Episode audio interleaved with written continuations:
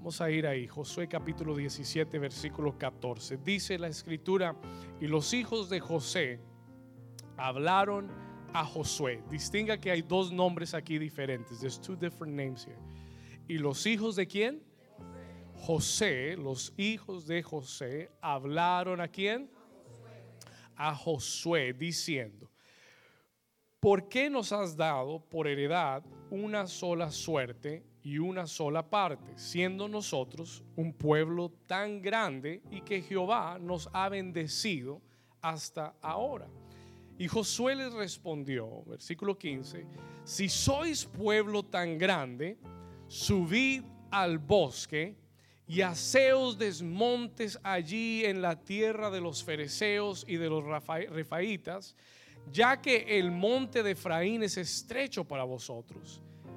Versículo 16, y los hijos de José dijeron, no nos bastará a nosotros este monte. This mountain is not enough for us. Y todos los cananeos que habitan la tierra de la llanura tienen carros errados. Y los que están en Bet Seán y en sus aldeas, y los que están en el valle de Jezreel. Y entonces Josué respondió a la casa de José, a Efraín y a Manasés, diciendo: Léalo conmigo, dice: Tú eres gran pueblo. Vamos, léalo conmigo, dice: Tú eres gran pueblo y tienes gran poder no tendrás una sola parte, sino que aquel monte será tuyo.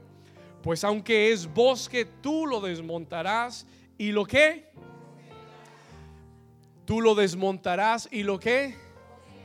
Y lo poseerás hasta sus límites más lejanos porque tú arrojarás al cananeo aunque tenga carros errados y aunque sea fuerte. Y la iglesia dice, amén y amén. Dígale a su vecino antes de sentarse, tres personas, dígale, vecino, este año vamos por más.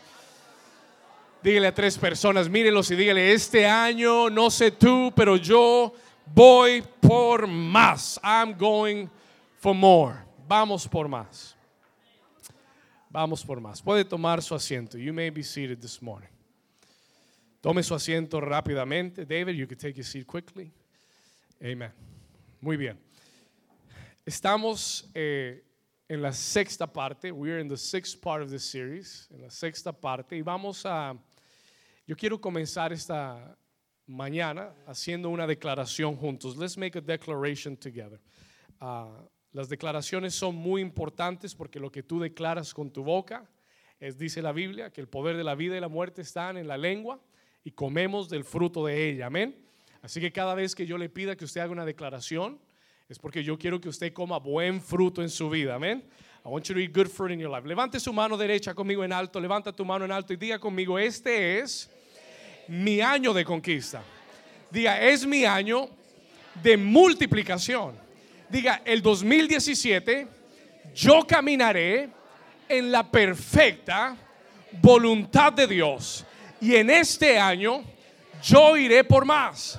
Dile, diga conmigo, no me detendré hasta tomar todo, diga todo lo que Dios tiene para mi vida en el nombre de Jesús. Si usted lo cree, den un aplauso fuerte a Jesús. Father, we believe that. We declare that and we believe that in Jesus' name. Hoy estamos en el capítulo 17. Hoy estamos, eh, después de haber recorrido tantos capítulos en la escritura, llegamos finalmente al capítulo 17. Y cuando yo estaba pensando, ¿qué, ¿cuál será la próxima? Yo sé que hay siete partes, pero ¿cuál será el próximo mensaje? El Señor me dijo, David, ¿en qué año estás? Yo dije en el 17. Y entonces me dijo, mira el capítulo 17. ¿Cuántos saben que Dios nunca, nunca hace casualidades? Para Dios no existen las casualidades. ¿Cuántos saben que Dios tiene un propósito con todo? Amén. Y, y es muy apropiado esta mañana que estudiemos el capítulo 17. Eh, yo creo que hay un propósito de Dios. Creo que hay una palabra y una instrucción de Dios para nosotros en este capítulo 17. Y le doy gracias a Dios porque la semana pasada yo iba a predicar este mensaje. I was going to preach this message last week.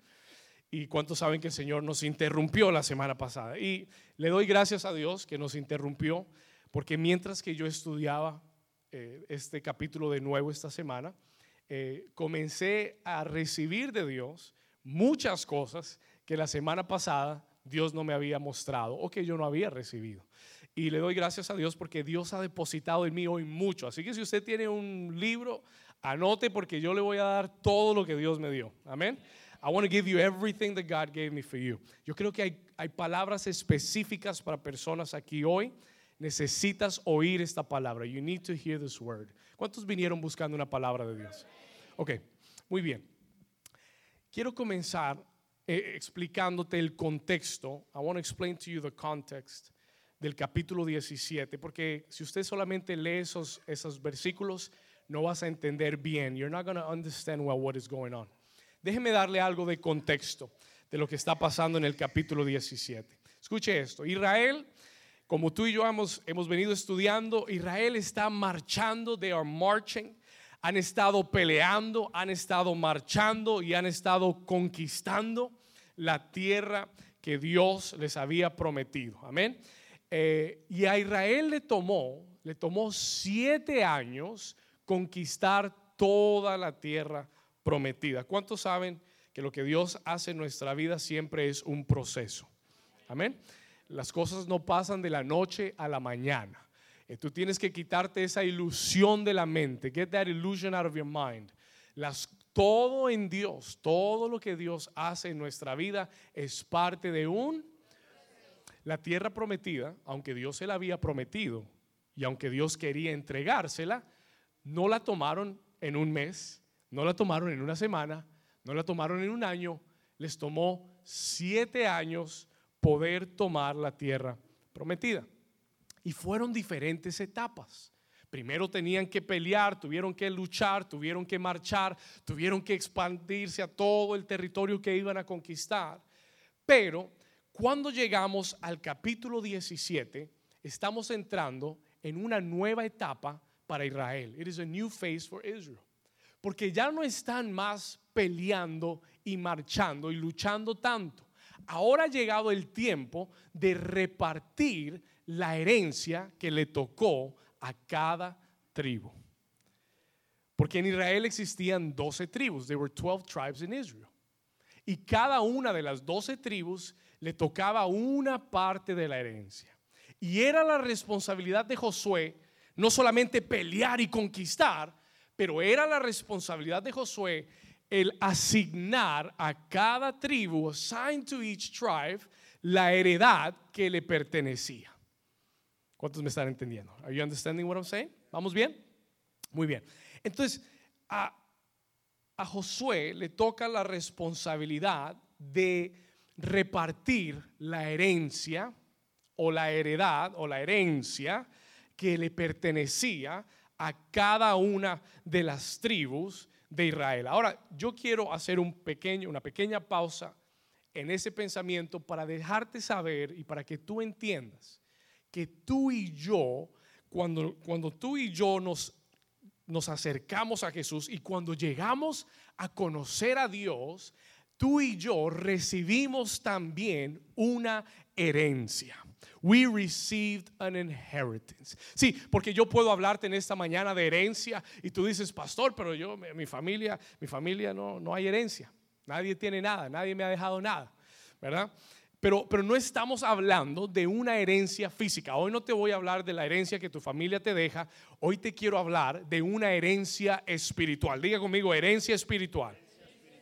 Ahora yo quiero que mires a tu vecino y le, des un anuncio. Dile, vecino, yo quiero que sepas, dígale, dígale al vecino, dile, vecino, yo quiero que sepas que yo tengo una herencia espiritual.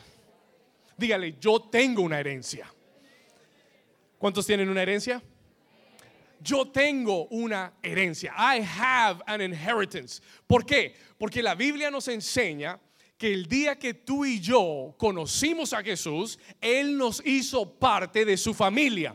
Y la familia de Dios sí tiene una gran herencia. Los hijos de Dios sí poseen una gran herencia. ¿Cuántos dicen amén? Alégrese si usted es un hijo de Dios, porque eso quiere decir que tienes una herencia de parte de Dios.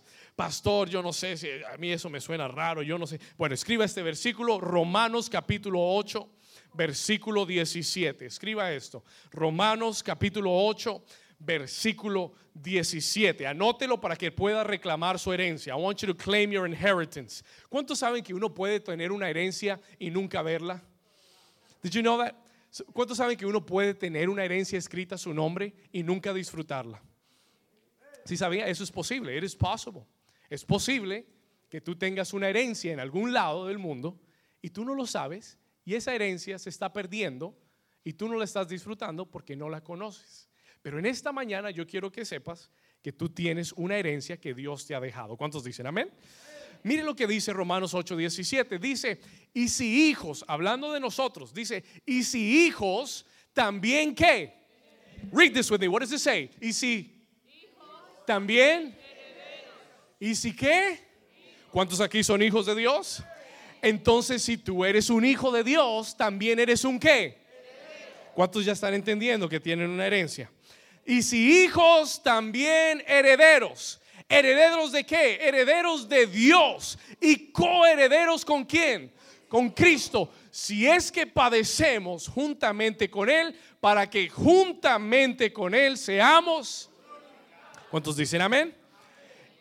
Y anote esta cita, Efesios capítulo 1, versículo 3. I want you to write this one down. Esta este le va a servir mucho.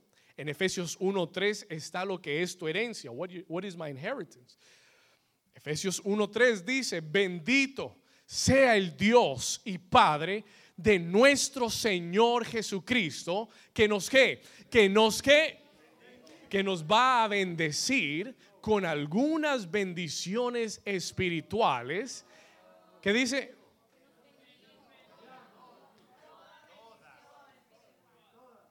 Perdón, me equivoqué. Bendito sea el Dios y Padre de nuestro Señor Jesucristo, que nos, que, en otras palabras, pregunta, ¿nos bendijo es presente, pasado o futuro?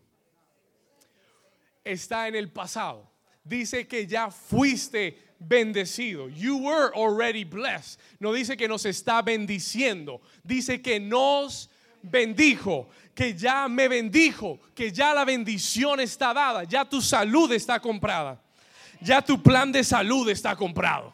No tienes que esperar a ver qué va a inventar Trump para tener seguro de salud. Ya tu, ya tu salud está asegurada. ¿Cuántos dicen gloria a Dios? ¿Cuántos están acá hoy? Amén. Ya, ya mi prosperidad está asegurada. Ya, ya mi ministerio está asegurado. Ya el plan y el propósito. ¿Por qué? Porque dice que nos bendijo tiempo pasado, ya mi herencia está determinada. Nos bendijo con cuántas bendiciones. Con toda bendición. Y si Dios no quisiera bendecirte con toda bendición, hubiera dicho, te bendijo con algunas bendiciones que le parezcan bien a Dios darte hubiera dicho, te bendijo con algunas cosas que algún día llegarán. No, pero la escritura dice que fui, hemos sido bendecidos con toda bendición espiritual. En otras palabras, tu herencia lo incluye todo. Solo una persona dijo amén. Gloria a Dios. Yo sé que lo están pensando. En otras palabras, mi herencia lo incluye todo. Si la paz de Dios es una herencia para tu vida. No tienes que vivir angustiado, no tienes que vivir preocupado por todo, no tienes que vivir con ansiedad. La paz es una herencia para tu vida. ¿Cuántos dicen amén? Sí, la salud, la, la sanidad entera, física, emocional, es una herencia para tu vida. ¿Estamos acá? La prosperidad es una herencia. Toda bendición espiritual en lugares celestiales en Cristo Jesús. Ahora, ¿cuántos ya entendieron que tienen una herencia? Josué, Josué tiene que repartir la herencia. Cada una de las tribus tiene una asignación de su herencia. Y él tiene que comenzar a repartir la herencia a cada uno de las tribus de Israel. Ahora, en el, en el capítulo 17 de Josué, donde comenzamos a leer, en el versículo 14, en verse 14, escuche esto. Y déjeme, leer, antes de leer esto, le voy a decir algo. Yo creo, escúchame bien, listen to this. Yo creo que muchos en este último tiempo, estos últimos meses, hemos estado marchando, como contaba el testimonio Jennifer, marchando hacia adelante, hemos estado peleando. ¿Cuántos han estado peleando por lo que Dios tiene por ustedes? Hemos, ¿Cuántos han visto victorias en estos últimos meses? You've seen victories, amen. ¿Estamos ahí? Yo creo que hemos marchado, yo creo que hemos peleado, yo creo que hemos visto victorias, pero ahora, diga conmigo, ahora, este 2017, hay algo que el Señor me habló esta semana y me dijo, David, no quiero simplemente que tú sigas marchando, que tú sigas peleando, que tú sigas batallando, yo quiero que tú poseas tu heredad. I want you to possess your inheritance. Y le voy a ser sincero con usted. Para mí, esto es algo nuevo. Porque yo siempre he hablado y siempre aprendí de lo que es luchar batallas, ganar batallas y conquistar. Pero nunca había aprendido lo que significa poseer una heredad. To possess a land. Sí, una cosa es ganar una batalla y otra cosa diferente es poseer lo que ganaste. ¿Y sabe, sabe dónde está el problema? You know where the problem is? Dios a nosotros nos da muchas victorias, pero a veces nosotros perdemos las victorias que Dios nos ha dado porque no poseemos nuestra heredad. Escuche esto. ¿Cuántos me están entendiendo? Un poquito. ¿Sí? Se lo voy a decir otra vez. Escúcheme, con, póngame toda su atención porque aquí está el mensaje de hoy. Dios puede darte victorias. Pero tú nunca debes conformarte con una victoria recibida o una victoria ganada. Nunca puedes decir, wow, el Señor me tocó, se fue todo el dolor. Amén. Entonces me voy a sentar, me voy a relajar. Gloria a Dios, vamos a ver qué va a hacer el Señor. Mientras que el enemigo dice, ah, él ganó una victoria, pero yo le voy a quitar el terreno que ganó. Y cuando tú no aprendes a poseer tu heredad, when you don't learn to possess what you have conquered, te vas a encontrar teniendo que pelear la misma batalla tres meses después, tres semanas después, tres años después, peleando la misma batalla por una sencilla razón, for one simple reason, porque no poseíste la heredad que Dios te dio, porque te relajaste, porque te dejaste dormir, porque pensaste que ya habías ganado. Es como que si tú estás en una pelea, ¿cuántos les gusta el boxeo? How many of you like boxing? Bueno, tal vez no les guste el boxeo, a mí tampoco me gusta. Pero en el boxeo, en boxing, cuando hay dos boxeadores peleando y uno le da un golpe al otro y le hace un knockout, lo noquea y el otro cae en el suelo, el peleador que noqueó al otro nunca puede relajarse. Él no puede pensar que porque tumbó al otro al suelo, él ya ganó la pelea. Porque si el otro que cayó en el suelo se levanta, la pelea continúa. Y si yo me, las creo que ya gané, que ya vencí, que porque lo tumbé una vez ya todo está resuelto, entonces entro en un grave error. Porque si me descuido, entonces ese que se levantó puede noquearme a mí y puede dejarme en la lona. ¿Cuántos me están entendiendo? ¿Le gustó la analogía del boxeo? Did you like that? Did you understand that better? Por eso dice el apóstol Pablo, el que esté firme, mire que no caiga.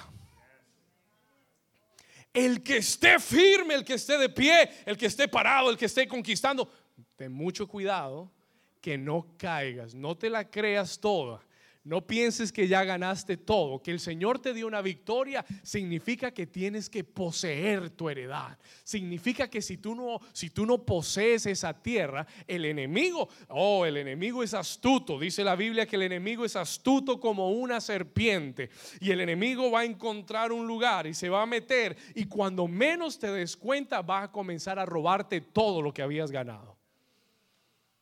¿Cuántos me están entendiendo? ¿Estamos acá? Hacia allá vamos hoy. This is where we're going today. Hoy Dios te va a hablar tremendo. esto me impactó. This really impacted me this week. Ahora, en él, vamos al versículo 14. Let's go to verse 14. En el versículo 14, los hijos de José, ¿los hijos de quién? This is really important, guys. Listen to this. Los hijos de José, the sons of Joseph. Ahora, ¿quiénes eran los hijos de José? Habían dos en particular. ¿Cuánto, primero que todo, ¿cuántos se acuerdan quién era José? Do you remember who Joseph was? Yo he predicado de José antes. José tenía varios hermanos. Tenía, cuando a José lo vendieron, tenía 10 hermanos más. Tenía 10 hermanos. ¿Cuántos recuerdan que a José lo vendieron a Egipto? ¿Se acuerdan? Lo echaron en una cisterna. José era aquel que tenía los sueños, que veía las estrellas, se veía como Dios lo estaba levantando y sus hermanos le tuvieron envidia y lo vendieron. Eh, y, lo, pues, lo, tiraron en una cisterna, lo vendieron a Egipto.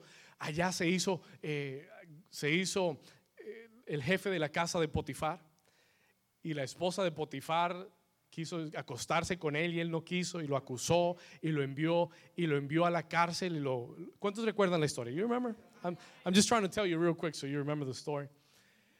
Pero al final de, de toda la vida de José, después de toda la injusticia que José vivió, Dios lo levantó y Dios lo bendijo y lo hizo la mano derecha de, del rey de Egipto, de Faraón. Amén. Y Dios le dio una bendición especial a José por encima de todos sus hermanos. ¿Y sabe cuál fue la bendición? Esta. Todos los hermanos de José tuvieron una tribu en Israel, pero a José no le dieron una sola tribu. A José le dieron dos tribus en Israel para sus dos hijos. Sí, cuando usted lee las tribus de Israel y lee Efraín y Manasés, ellos, no es, ellos son los dos hijos de José. Those are the two sons of Joseph. Pastor, ¿y para qué me cuentas eso? Why are you telling me this? Muy sencillo.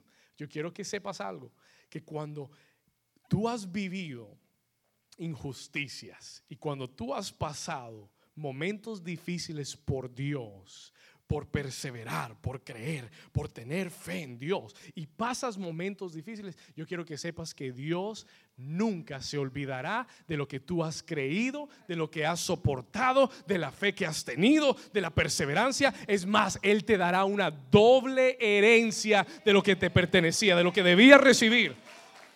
Te dará el doble. Eso es lo que Josué nos, enseña que a sus hijos y por todo lo que él pasó, Dios le dio el doble. God gave him double. Y yo quiero que sepas que Dios no olvidará nada de lo que has hecho por él. ¿Cuántos reciben esa palabra? Vamos a decir again. Se lo voy a decir de este lado. Este lado está como callado. Dios no olvidará, nunca olvidará. Escúchame bien. He will never forget una sola cosa que hayas hecho por él. He will give you double for your trouble. ¿Cuántos dicen amén? Porque Dios es justo. God is righteous. Y dice que los hijos de José le hablaron a Josué, le dijeron y le dijeron, ¿por qué nos has dado por heredad una sola suerte y una sola parte? Ahora, yo quiero que yo, yo estudié esto, I studied this. Y yo quiero que usted entienda algo. Los hijos de José recibieron, they received la herencia más grande de todo Israel. Okay? They really received the greatest inheritance of all of Israel.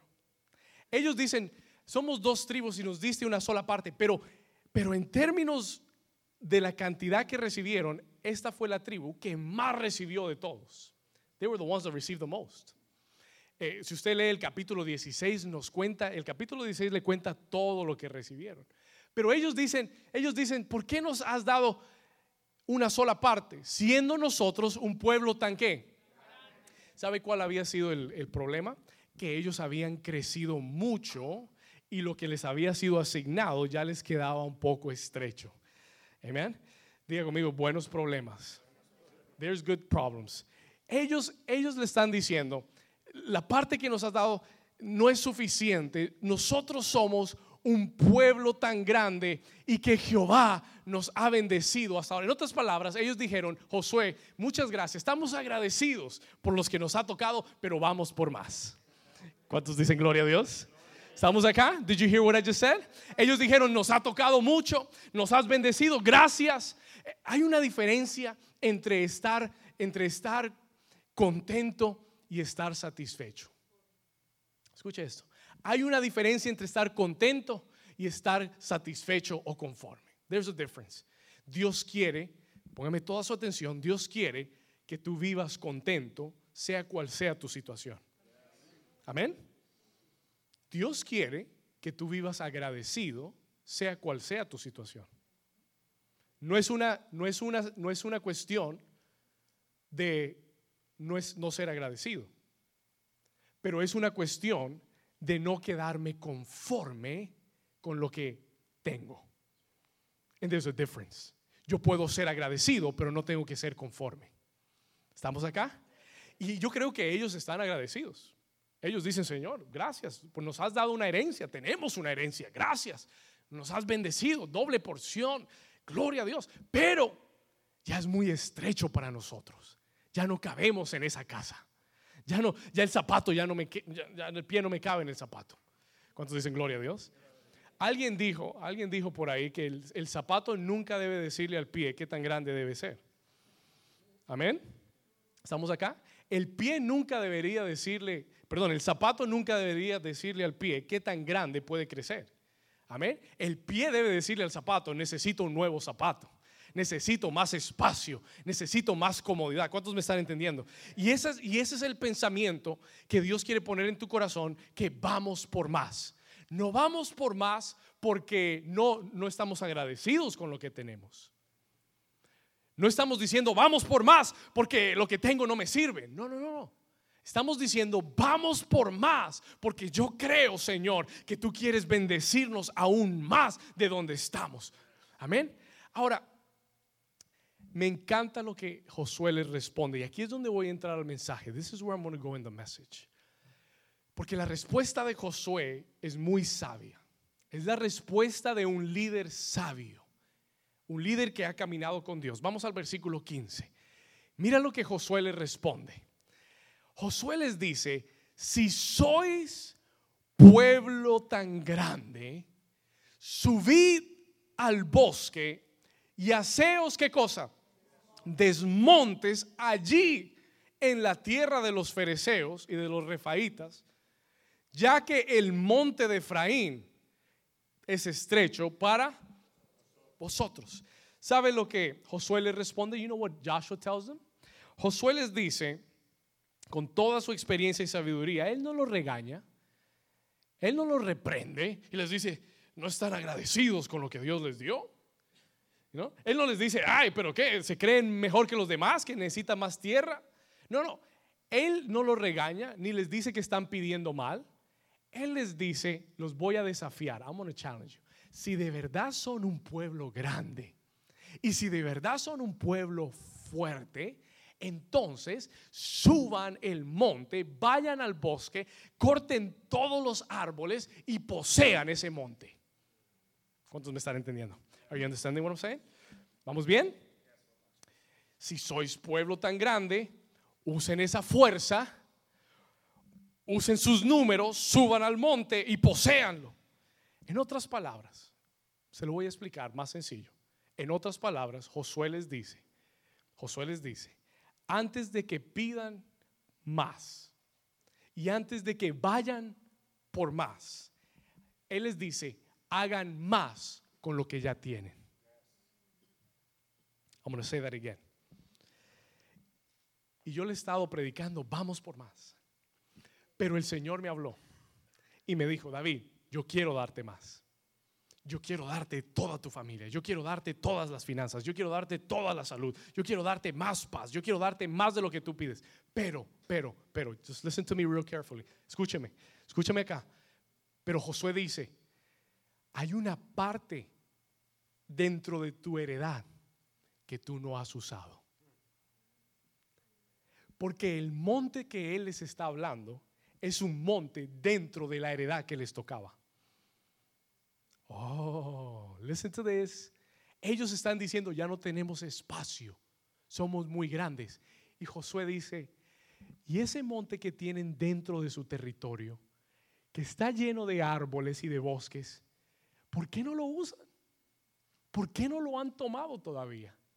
Y Él les enseña, y Dios nos enseña esta mañana, antes de que tú le pidas más a Dios, antes de que tú digas, vamos por más, Dios te está diciendo, ¿qué tienes dentro de tu herencia que aún no has usado? Antes de que vayas por más, Dios te está diciendo, haz más con lo que ya tienes. ¿Cuántos me están entendiendo?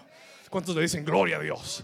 Escúcheme bien, antes de que vayas por más, tienes que hacer más con lo que ya tienes, porque Dios te ha dado mucho potencial y hay mucho dentro de ti que se está perdiendo y tú le estás pidiendo más a Dios y hay mucho terreno en ti que se está desgastando.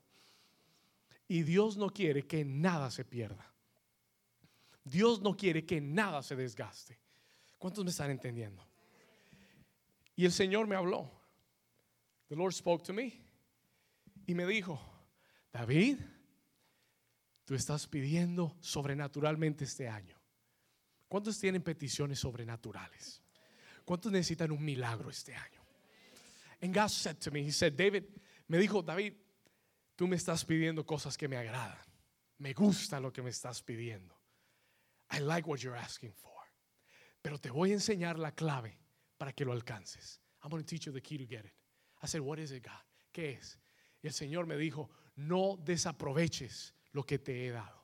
Si yo quiero darte más, I want to give you more. Tengo más para ti, pero tienes que poseer completamente tu heredad. I want you to write this down. Dios quiere que yo posea completamente mi heredad.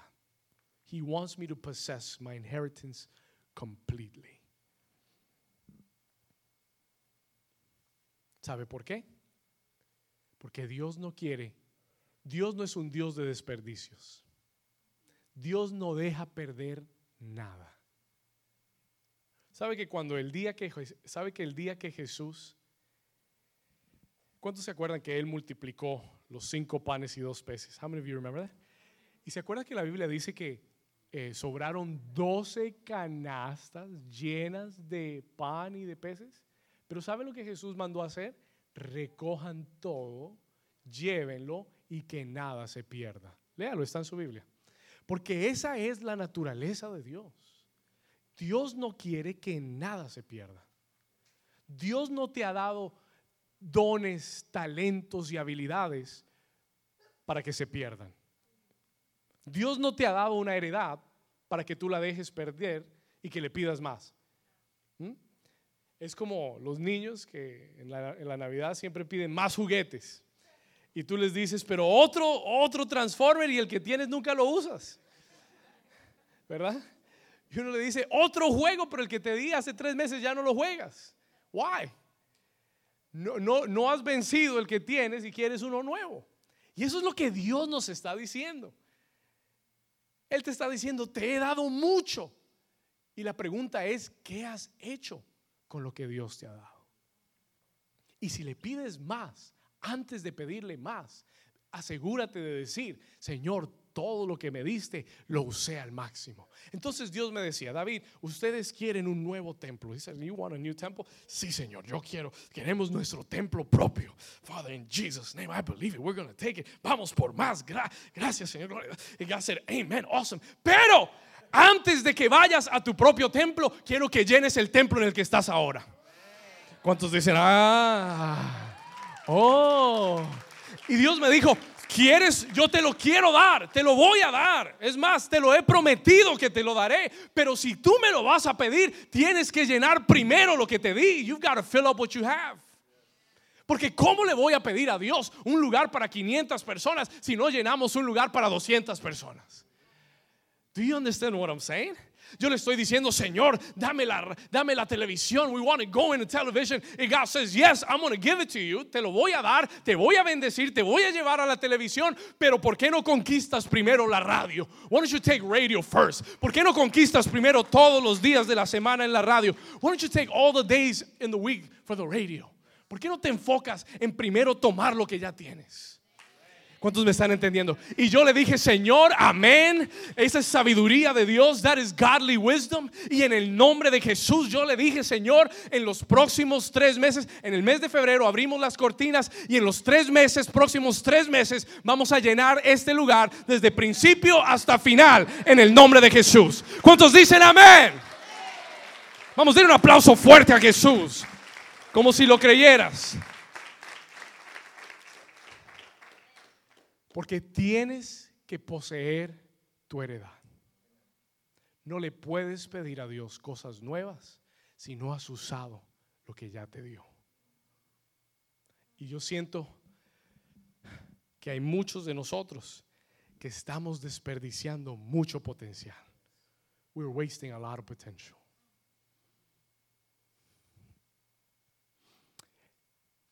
Y ese es el desafío que el Señor le da, que Josué le da a, las dos tribus de Efraín y Manasés.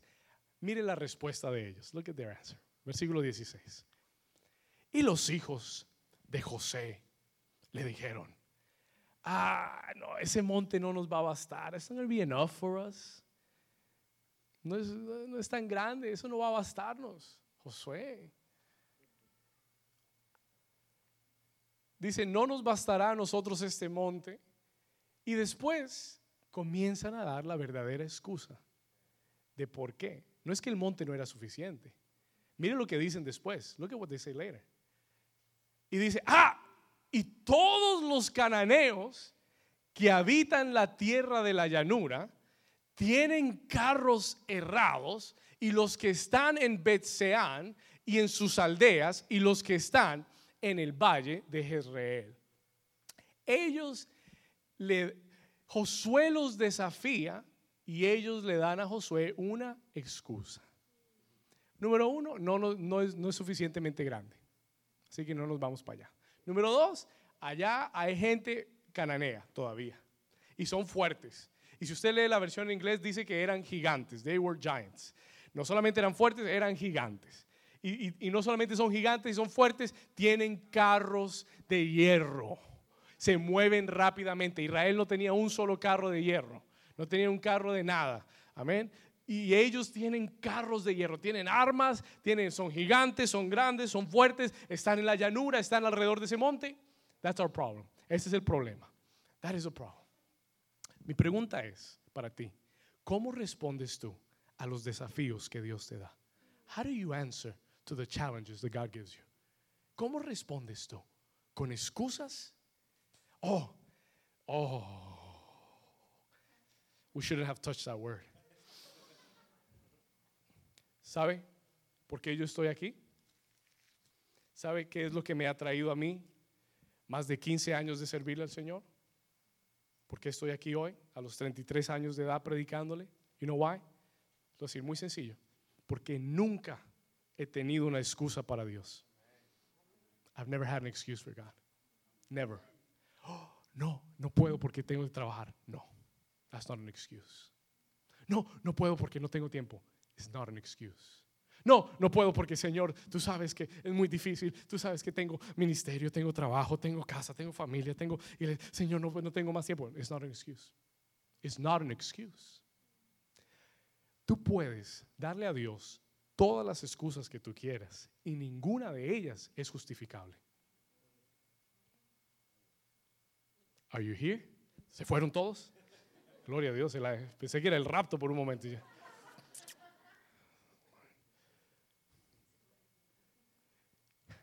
Los hijos de José, de José, le dieron excusas. Y si tú tienes excusas, no le pidas a Dios más.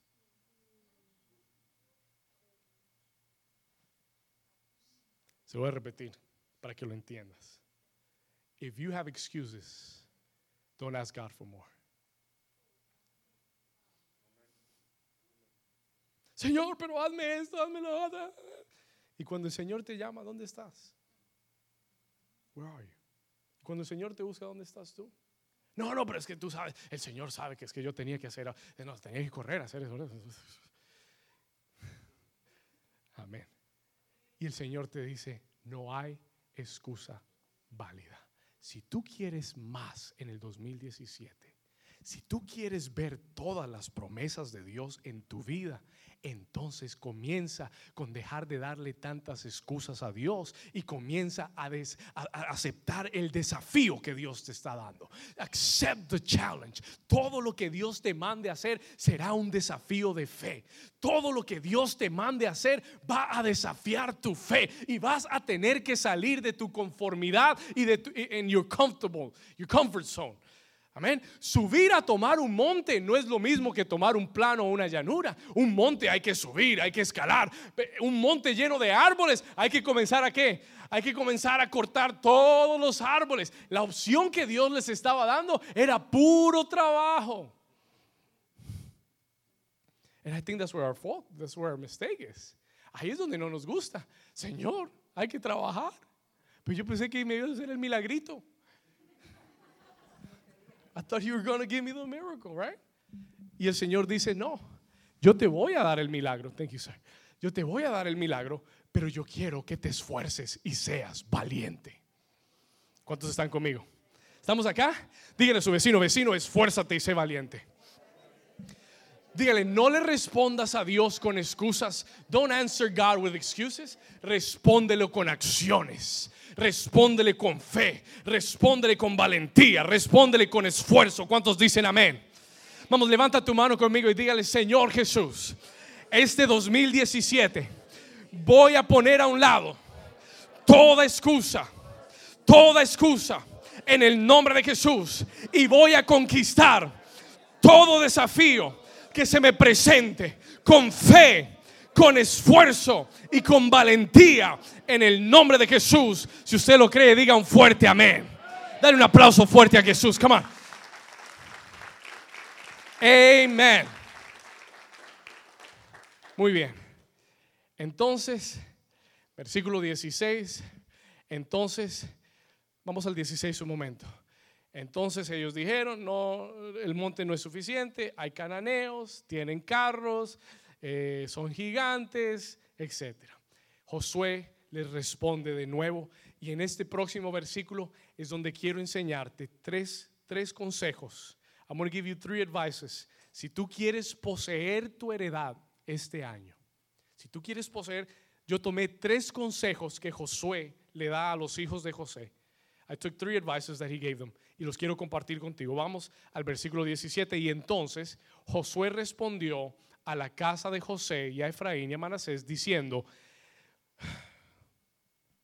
muchachos, yo sé que hay muchas razones por no ir y conquistar, pero yo quiero que ustedes recuerden que ustedes son un pueblo grande y que tienen gran poder. Número uno, escriba esto, primer consejo que yo quiero dejarte. Número uno, recuerda quién eres en Dios. I want you to write that down. Anote eso.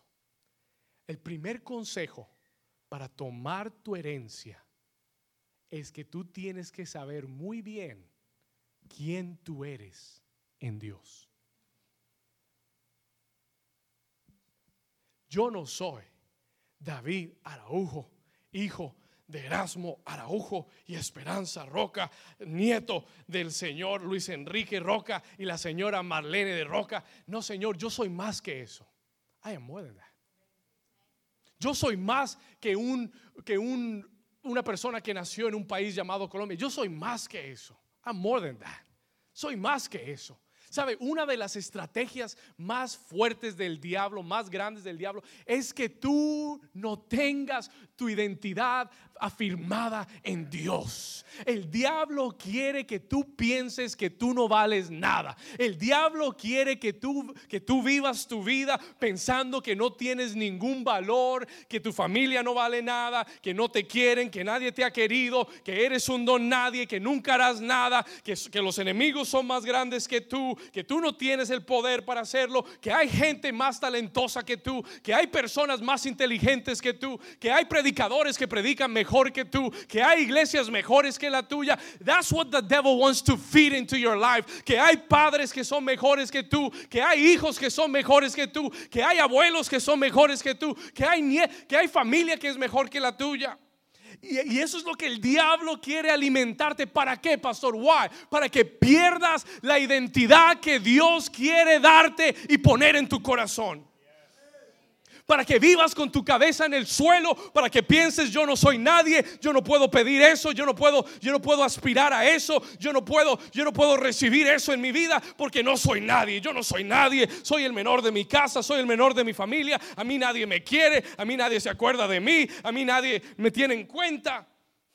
¿Cuántos han oído alguna de esas cosas algún día? ¿Cuántos la han oído? ¿Cuántos la han oído? ¿Cuántos el enemigo se las ha dicho algún día? Y you know why? ¿Sabes? Solo cuatro personas. Gloria a Dios. Dios los bendiga a ustedes cuatro. El mensaje es para ustedes. ¿Cuántos han oído esa voz algún día? No eres, eh, un buen esposo, no eres una buena esposa, eh, no eres un buen pastor.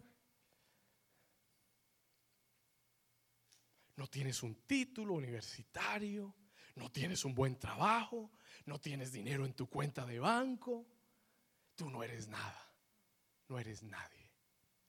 Pero yo quiero decirte esta mañana que el valor que tienes en tu vida no depende de cuánto dinero tú tienes en tu cuenta de banco. El valor en tu vida no se determina por el carro que manejas. El valor en tu vida no se determina por la casa en la que vivas. El valor en tu vida no se determina por el ministerio que pastorees. Ay, no, pues si yo soy pequeño porque tengo una iglesia pequeña. Si tuviera una iglesia de 30 mil personas sería un gran pastor. No, no. No. El valor en tu vida no se determina por tus posesiones, no se determina por tu estatus legal, no se determina por los títulos que tengas o por el cargo que tengas en tu trabajo, porque es que si eso es lo que determina tu valor, siempre vas a caminar con la cabeza baja. Si tu valor depende de lo que posees, siempre vas a estar así ante los que tienen más. Si tu valor depende de lo que sabes, siempre vas a estar así con los que saben más que tú. Pero el valor en tu vida, listen to me, the value in your life, el valor de tu vida depende de la sangre que fue derramada en la cruz del Calvario, que no tiene precio, que se derramó, que te limpió, que te lavó. El valor que Dios te ha dado, el valor del Dios que vive dentro de ti. ¿Se despertaron ya? Diga conmigo, el valor en mi vida depende del Dios que vive dentro de mí. ¿Cuántos dicen gloria a Dios? Vamos, diga gloria a Dios. El valor de mi vida depende del Dios que me rescató, del Dios que me dijo, tú vales lo suficiente para mí y por eso te salvo y por eso envié mi hijo por ti. Escuche, listen to this. That is the value in my life. Puede que no sea el mejor pastor, pero voy a ser el mejor pastor porque el pastor de pastores vive dentro de mí. Puede que no tenga todo lo que quisiera tener, puede que no posea el trabajo que quiero tener, pero yo sé que el Dios que suple todas mis necesidades me va a llevar a una y me, me va a dar más de lo que puedo pedir, me va a dar más de lo que puedo pensar. ¿Cuántos me están entendiendo? Pero yo no voy a esperar a tener esas cosas para sentirme valorado o capaz o potente o poderoso. Yo voy a caminar esta tierra como un hijo de Dios, como un hijo y una hija de Dios que tiene una herencia celestial, una herencia grande. Yo camino esta tierra como un hijo del rey, porque soy un hijo del rey, porque mi papá es el rey de toda la tierra, el dueño del oro y de la plata, el que tiene todo el futuro en sus manos.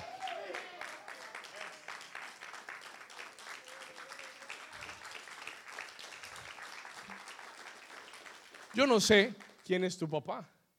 Yo no sé quién es tu Dios. Yo no sé si tú sabes cuál es tu herencia en Dios. Yo no sé si tú entiendes quién eres para Dios. Pero tienes que comenzar, tienes que comenzar a dejar de pensar como un mendigo. Tienes que dejar de pensar como, como un bastardo. Perdón el término, pero es un término bíblico. Debes dejar de... ¿Sabe lo que es un bastardo? Alguien que, que su padre no lo reconoce. Tienes que dejar de pensar como un bastardo. Que, no tiene padre, sí tiene su. Puede que tu padre en esta tierra no haya respondido, pero el padre que está en los cielos dijo: Aunque tu padre y tu madre te dejaran, yo te recogeré, yo te cuidaré, yo te guardaré, te daré un nombre, te daré propósito, te llevaré a conquistar. You need me, you don't need a man on this earth, you need a man in heaven, you need a God in heaven. Diga conmigo: Yo tengo una identidad en Dios. Josué les dice, no olviden quiénes son. Ustedes no son cualquier pueblo que se apareció en Canaán. Ustedes no son unos aparecidos en Canaán que vinieron a ver cómo estaban las cosas. Ustedes son un gran pueblo que tienen gran poder. Así que no se miren menos que nadie, no se miren menos e incapaces que, que otras personas. Because you are a great people. Y el Señor me decía, David, y si Josué le dijo eso a los hijos de José, ¿cuánto más será verdad para los hijos de Jesús? ¿Cuántos dicen amén? Si los hijos de José eran un gran pueblo y fuerte, y él les dijo, son gran pueblo y son poderosos, ¿cuánto más Dios nos lo dice acerca de nosotros? Que somos hijos de Dios. ¿Cuántos hijos de Dios hay acá? ¿Por qué no le das un aplauso fuerte a Jesús?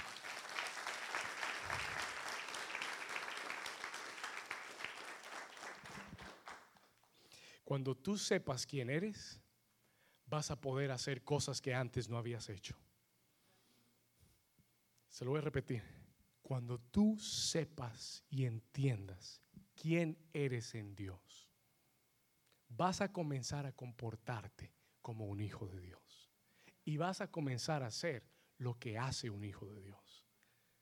Pero mientras que tú no lo entiendas, mientras que el diablo te tenga engañado, pensando que tú no eres nadie, pensando que Dios te tiene olvidado, pensando que Dios bendice a todos menos a ti, como que eres el patico feo de la familia de Dios. Diga a su vecino, vecino, tú eres lindo, dígale, tú eres lindo. Tú eres el tesoro de Dios. Háblelo en fe si tiene que decirlo. Dígale, tú eres el tesoro de Dios. ¿Cuántos creen que son el tesoro de Dios? El apóstol Juan nos recuerda y nos dice, mayor es el que está en ustedes. Primera de Juan 4:4, 4, anótelo, just write this down. 1 John 4:4. 4. Primera de Juan 4:4 4, y se lo leo rápido y seguimos. Primera de Juan 4:4 4, dice, hijitos, ¿a quiénes les habla? ¿A quiénes les habla? Esto no es para todo el mundo. Estos son para los que son hijos, hijos de Dios. Y les dice, hijitos, children, hijos, ¿vosotros sois de quién? Ah, tú eres propiedad de Dios, tú vales mucho. Él te compró, tienes mucho valor. Escuche, vosotros sois de Dios y los habéis vencido. ¿Por qué? Léalo conmigo. Porque mayor es el que está en vosotros que el que está en el mundo. ¿Cuántos dicen amén? Levanta tu mano derecha y diga conmigo, mayor es el que está en mí que el que está en el mundo. Diga conmigo, yo tengo mucho valor porque le pertenezco a Dios. ¿Cuántos dicen amén? Muy bien, número dos. Let's go to the second point. Primero, recuerda muy bien quién eres. Dios me envió esta mañana a recordarte quién eres, a que te recuerde quién eres. Muchos de ustedes se les había olvidado. Pero hoy Dios te dice, tú eres un pueblo fuerte y tú eres un pueblo poderoso. Número dos, seguimos en el versículo. Let's go to the verse. Where are we? 18. Verse 18.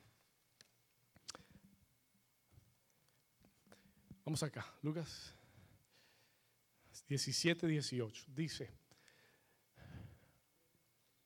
vamos al, al porque tú eres 17, let's go to verse 17. Dice Josué, tú eres gran pueblo y tienes grande poder. Acuérdese de lo que le dije, just remember what I told you.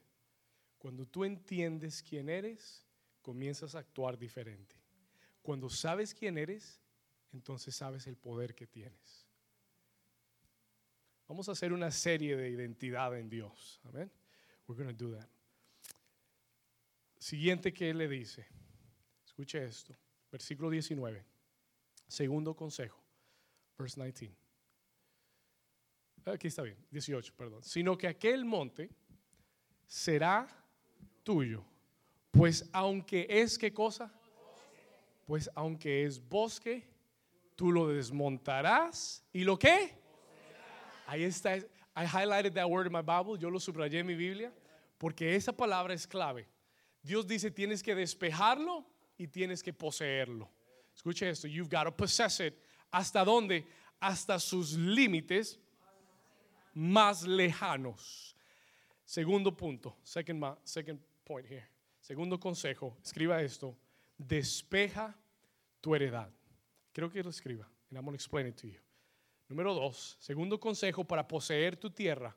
Si tú quieres poseer tu heredad, si tú quieres, esa no es lo correcto, pero está bien, escríbalo acá. Despeja tu heredad. Despeja tu heredad. Número dos. Escuche esto. Segundo consejo, despeja tu qué? Let me explain this to you real quick. Miren lo que yo entendí. Ponme toda su atención. Escuche esto. La, herencia de Efraín y Manasés tenía dos partes. Two parts. La parte en la que ellos estaban viviendo, la parte que ellos ya poseían y que estaban viviendo, pero había otra parte a su heredad, que era un monte que estaba lleno de bosques y de árboles. ¿Estamos acá? Ahora, ponme atención. Tu heredad también tiene dos partes.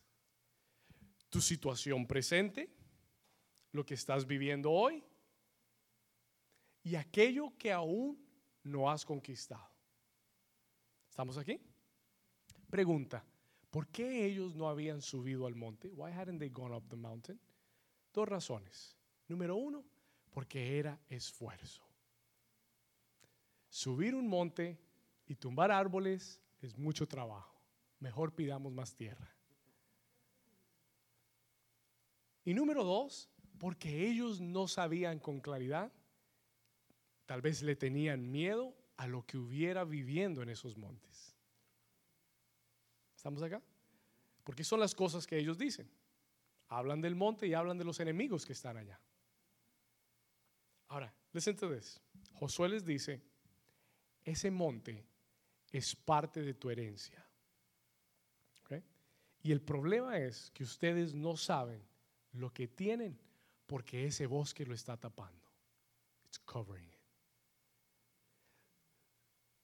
Entonces, no han visto verdaderamente el potencial que tienen porque hay un bosque que está llenando ese monte. ¿Y qué fue lo que Josué les aconseja? What is it that Joshua advises? Póngame atención. Versículo 18. Dice, este, aquel monte será tuyo, pues aunque es bosque, ¿qué tienes que hacer? Tienes que despejar el bosque que ya está en tu territorio. Let me explain that to you. Déjeme se lo explico un momento. ¿Sabe lo que el Señor me habló? Él me, él me dijo esto. ¿Qué bosques, qué árboles ha sembrado el enemigo en tu territorio que no te están dejando ver lo que tienes?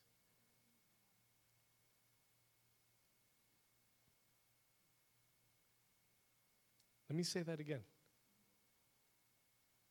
Hay un monte que no estás viendo bien porque hay muchos árboles sembrados. Y el Señor te está diciendo, Dolores, ¿qué bosques hay en tu vida que el enemigo ha sembrado que no te están dejando conquistar lo que ya es tuyo? Hay bosques de preocupación. Hay bosques, escúcheme esto, de culpa. Oh. Hay bosques, le voy a dar una lista, de ansiedad. Hay bosques de inseguridad. Hay bosques que están cubriendo las oportunidades que Dios te quiere dar, disfrazadas de preocupación, de temor, de duda, de inseguridad, de ansiedad. Y no lo estás conquistando porque estás porque no lo estás viendo bien. ¿Estamos ahí? Are you understanding? En otras palabras, tú tienes mucho potencial. Tienes muchos talentos. Tienes muchos dones. Pero ¿qué es lo que te está deteniendo de ver lo que tienes? ¿Qué es lo que te está deteniendo de tomar lo que Dios te ha dado? ¿Cómo me ve la otra gente? Un sentido de culpa, un sentido de que yo no, yo no lo merezco, no puedo, tengo temor. Hay tantas cosas que el enemigo quiere poner en nuestra vida para frenar, para frenarnos de conquistar lo que ya tenemos para que no disfrutes lo que tienes. Pero Dios me envió a decirte hoy. God, told me to tell you this. Usted sabe que para cortar un árbol en esta ciudad usted necesita un permiso. ¿Cuántos sabían? ¿Cuántos cortan árboles a la loca? ¿Cuántos saben que uno necesita tener permiso hasta para cortar un árbol? ¿Sabe lo que Dios me dijo? You know what God told me? Dile a, a la iglesia hoy que yo les estoy dando el permiso de cortar árboles. Y te estoy dando el permiso para que despejes tu territorio. Y vine a decirte que hay mucho potencial dentro de ti que no estás usando. Y Dios quiere que sepas que ya tú tienes todo lo que necesitas para vencer. Se lo voy a repetir. Ya tú tienes todo lo que necesitas para triunfar. No necesitas a nadie más en tu vida para triunfar. Oh. ¿Cuántos dicen amén? No, no, no. Yo necesito que llegue eh, fulanito de tal para hacer ese trabajo. Yo necesito que tal persona llegue a mi vida para ser feliz. Yo necesito tal cosa para poder lograr otra cosa. No, no, no, no, no, no, no, no, no, no, no, no, no, no, no. No. You don't. Hay gente, hay gente que dice, no, yo necesito pareja para ser feliz. Yo necesito una esposa para estar feliz. Oh, no. ¿Cuántos dicen gloria a Dios? ¿Cuántos hombres dicen gloria a Dios? Es, un chiste, no lo tome personal. Se lo voy a explicar así. Let me explain it to you this way. Si tú estás esperando a tener a alguien para ser feliz, ya cometiste el primer error. Porque si tú no eres feliz tú mismo, contigo mismo, ¿cómo va a hacerte feliz otra persona? Si tú mismo no te aguantas a ti mismo, ¿cómo te va a aguantar otro? Gloria, gloria a Dios. Pero yo no puedo pensar, y eso es lo que te quiero decir, ya Dios te ha dado todo lo que necesitas para vencer. Tú tienes lo que, tienes el talento, el talento. Ay, y, el problema está aquí. El problema es que cuando yo comienzo a comparar lo que yo tengo con lo que tiene eh, David, con lo que tiene eh, Keke, con lo que tiene eh, Camilo, con lo que tienen los demás, yo voy a decir, ay, pero yo no tengo lo mismo que tiene Camilo. Entonces yo no puedo hacerlo. Ay, yo no tengo lo mismo que tiene el pastor, entonces yo no puedo. No, yo no tengo lo mismo que tiene fulanito. Yo no hablo el inglés como lo habla fulanito. Yo no tengo la carrera que tiene fulanito. Entonces tú comienzas a limitarte, pero Dios te está diciendo, ya hay un monte dentro de ti, hay un territorio que ya te he dado, hay talento dentro de ti, hay dones que yo he puesto en tu vida. No necesitas los dones del pastor, yo te di tus propios dones, tienes que maximizar, tienes que usar lo que tienes. ¿Cuántos dicen amén? Diga conmigo, voy a usar lo que Dios me ha dado. Tienes que despejar el monte que Dios te dio. Porque ya tienes talento, ya tienes dones, ya tienes habilidades. No necesitas mis habilidades, no necesitas el, talento que tienes yo muchas veces pensé dentro del ministerio, decía, ay, si yo pudiera predicar como... cuando yo comencé, when I started preaching, cuando yo comencé a predicar y como cuando comencé la iglesia, yo siempre miraba las iglesias grandes, los grandes predicadores y decía, wow, si yo pudiera predicar como predica fulanito de tal, si yo pudiera hablar como habla fulanito de tal, y yo trataba de imitar y trataba de hacer, y un día el Señor me paró y me dijo, David, tú no necesitas lo que ellos tienen, porque yo puse algo especial dentro de ti. Tú tienes el estilo que yo te di. Tú tienes la unción que yo te di. Tú tienes el don que yo te di. Tú eres único y especial. ¿Cuántos dicen gloria a Dios? Tú no tienes que ser como tu amigo, no tienes que ser como el que tiene éxito. Dios te puede dar éxito en una forma genuina, original, única. Tú puedes vencer con lo que tienes. Diga conmigo, este año yo voy a vencer con lo que Dios me ha dado. Diga, la familia que Dios me ha dado, voy a vencer con ellos. Diga, el talento que Dios me ha dado es suficiente para vencer. Es suficiente para vencer. ¿Cuántos dicen gloria a Dios? Dale un aplauso fuerte a Jesús. Yo quiero que tú salgas de este. Sí, ahí comencé a aprender la sierra eléctrica. Amén. ¿Para qué? Para comenzar a despejar tu territorio. Para que comiences a entender qué es lo que Dios te está diciendo. Tú tienes mucho dentro de ti. El problema es que está tapado de temores, de inseguridades, de dudas y a veces necesitas que llegue alguien a tu vida y te diga, David, you know what? You are the most awesome worship leader there is in all of the all of the United States of America. I see it in you. Lo veo en ti. ¿Sabe lo que Dios hace?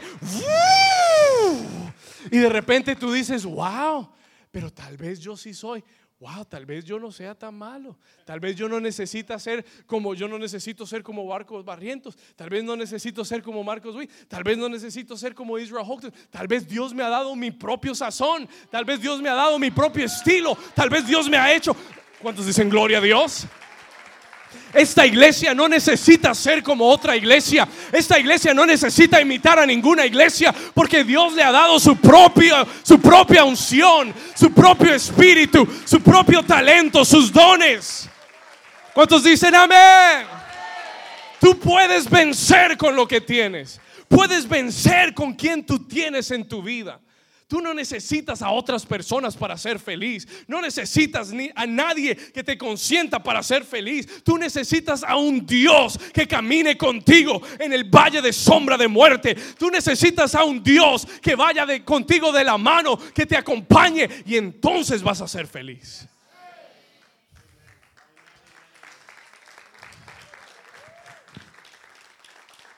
Amén. Dígale al vecino, vecino, qué bueno que viniste hoy.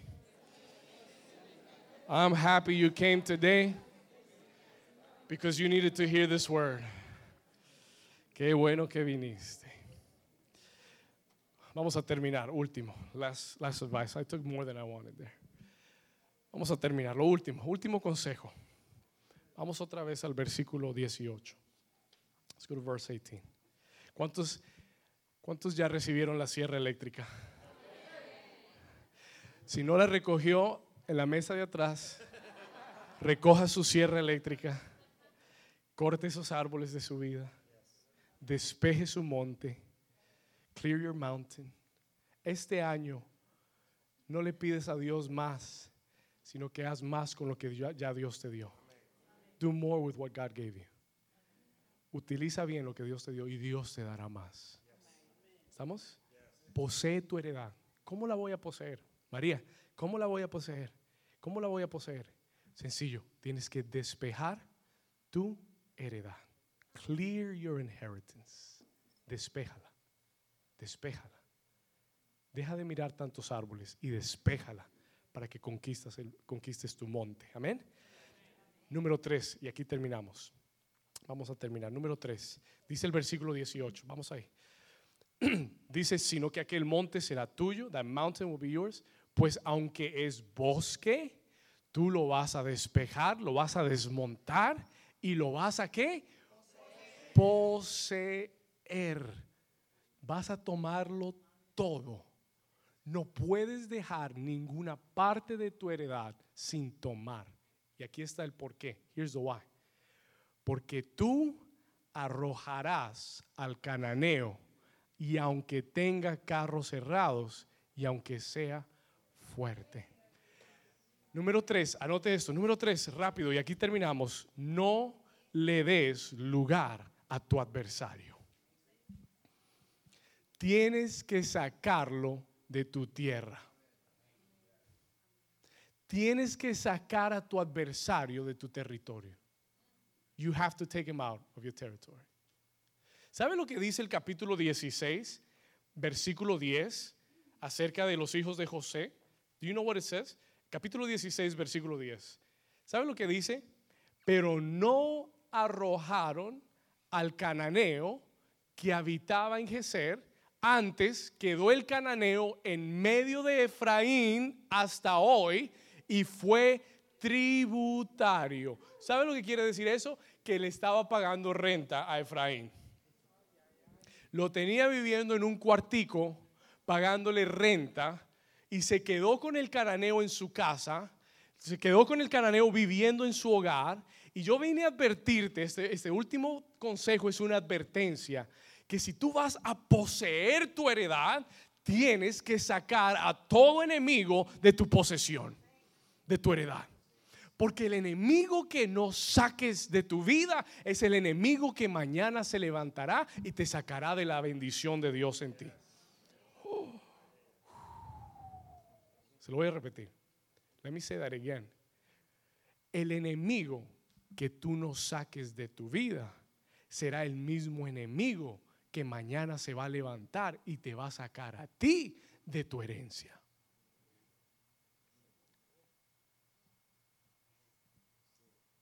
¿Cuántos me están entendiendo?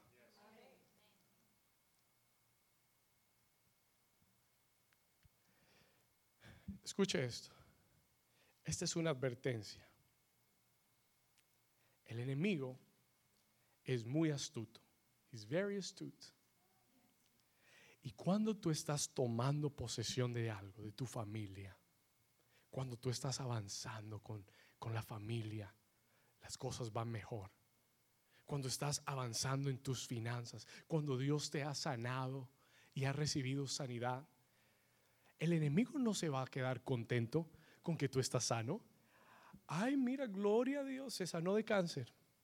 El diablo no va a decir eso.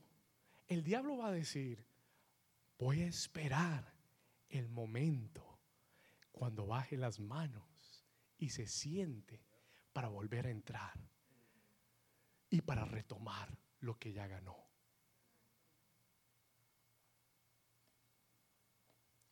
Y créame que el diablo dijo Jesús, vino para robar, matar y destruir.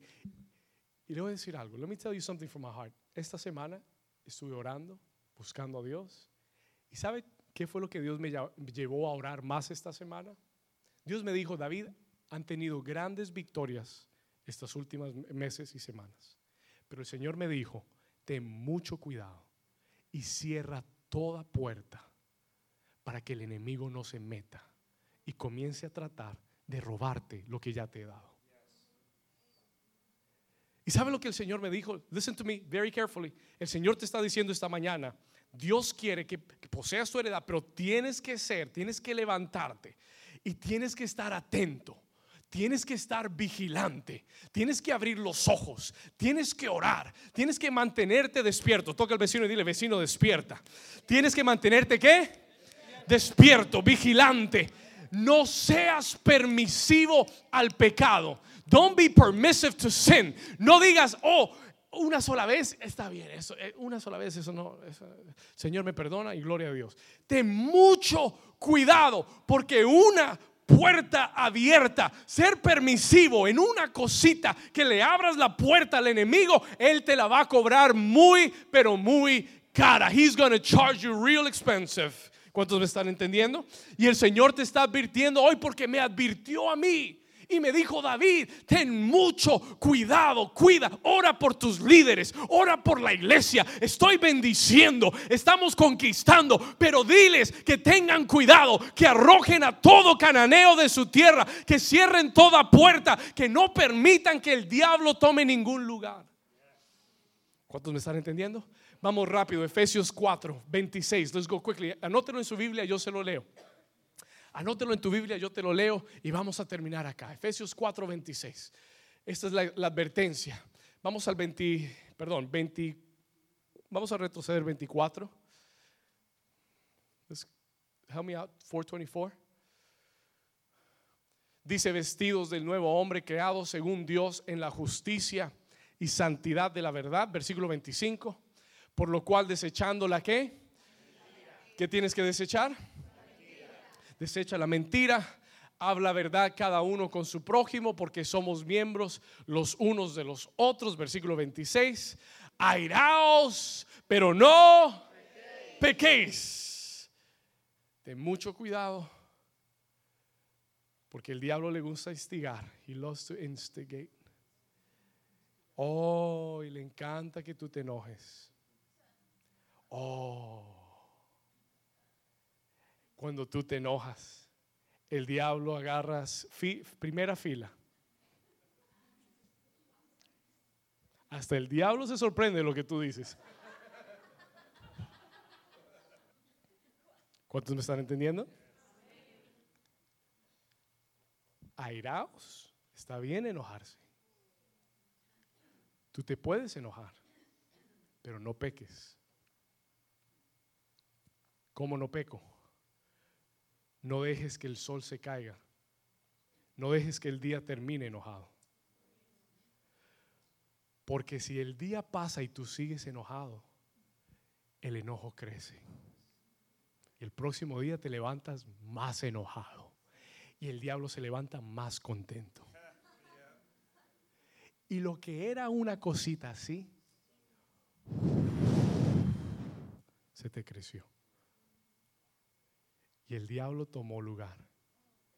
Porque mire lo que dice el próximo versículo. Ni deis lugar al diablo. ¿Cuántos me están entendiendo? Uno cuando ayuna, como que se le sale más, se le acaba la paciencia más rápido. A mí me ha pasado, it's happened to me. Como que uno ayuna y dice, ah, pues, pero el Señor te dice, no le deis que lugar al diablo. Sigamos, versículo 28. Mira lo que dice, ese es un consejo pastoral, el que hurtaba, el que robaba, no robe más, sino trabaje haciendo con sus manos lo que es bueno para que tenga que compartir con el que padece necesidad. Versículo 29, ninguna palabra corrompida salga de vuestra boca, sino la que sea buena para la necesaria edificación. En otras palabras, si no es bueno, no lo digas. Si no edifica, no lo digas. Si no, si no trae bendición a alguien, no lo hables. Guárdatelo, guárdatelo, entrégaselo al Señor para que no le deis lugar al diablo. ¿Cuántos dicen amén? Este año es un buen consejo. Es un buen consejo. Si no es una buena palabra, si no trae vida, si no trae salud, si no trae edificación, si no habla, si no es de Dios, no la voy a hablar. Si es de crítica, no la voy a hablar. Si es de murmuración, no la voy a hablar. Si es de, maldición, si es de enfermedad, no la voy a hablar. Si es queja, no la voy a hablar. I'm not gonna say it. Es fácil quejarse. Pero quita la, toda palabra corrompida que no salga de tu boca. Versículo 30. Y no contristéis al Espíritu Santo de Dios, con el cual fuisteis sellados para el día de la redención. ¿Cuántos dicen amén?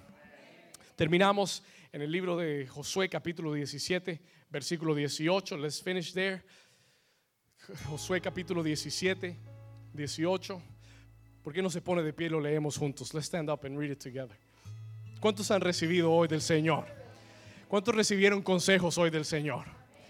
¿Cuántos se van llenos de la palabra? Escuche esto, Josué 17, 18. Sino que aquel monte será tuyo, pues aunque es bosque, even though it's a mountain, tú lo desmontarás y lo poseerás. ¿Hasta sus qué? ¿Qué vas a hacer? Vas a poseerlo hasta sus qué? Este año no va a haber límite para tu vida.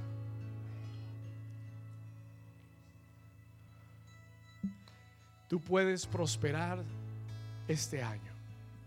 Tu familia puede ser puede unirse este año. Tu familia puede ser salva este año.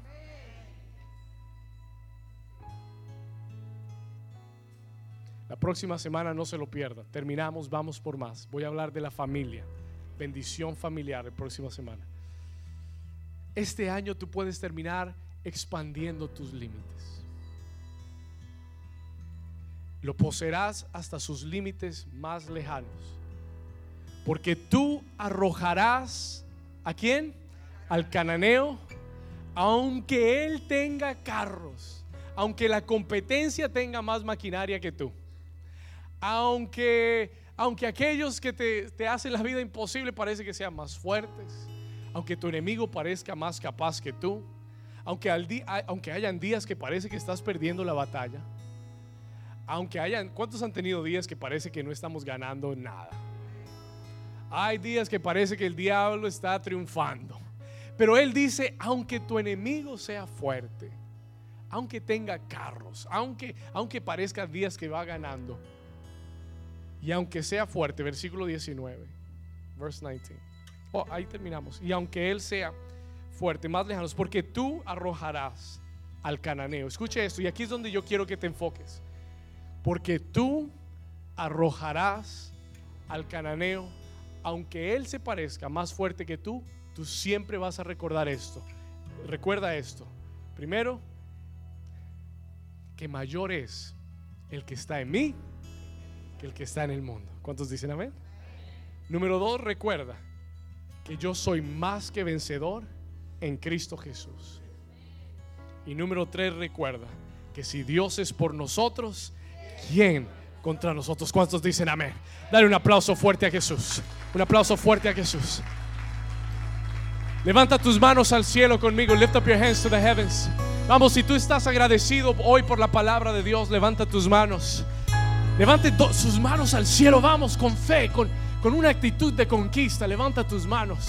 Diga conmigo, gracias Señor. Gracias Señor. Porque este año, porque este año yo arrojaré, yo arrojaré al, cananeo, al cananeo, Señor, y a todo gigante, y a todo, gigante, y a todo enemigo, y a todo enemigo que, está en mi herencia, que está en mi herencia, que está en mi heredad, está en mi y lo echaré fuera. Lo echaré Fuera. Diga fuera. Fuera. En el nombre de Jesús. nombre de Jesús. Porque mayor es. Porque Mayor es. Diga mayor es. Mayor es. El que está en mí. que está en mí. Que el que está en el mundo. Diga yo soy. Yo soy Más que vencedor. más que vencedor. Diga más que vencedor. Más que vencedor. En Cristo Jesús. Cristo Diga en Jesús. Cristo En Jesús. Cristo Diga y si Dios es por mí. Dios es por mí. Diga si Dios es con nosotros. Dios es por nosotros. ¿Quién contra nosotros? contra nosotros? Diga quién contra nosotros. ¿Quién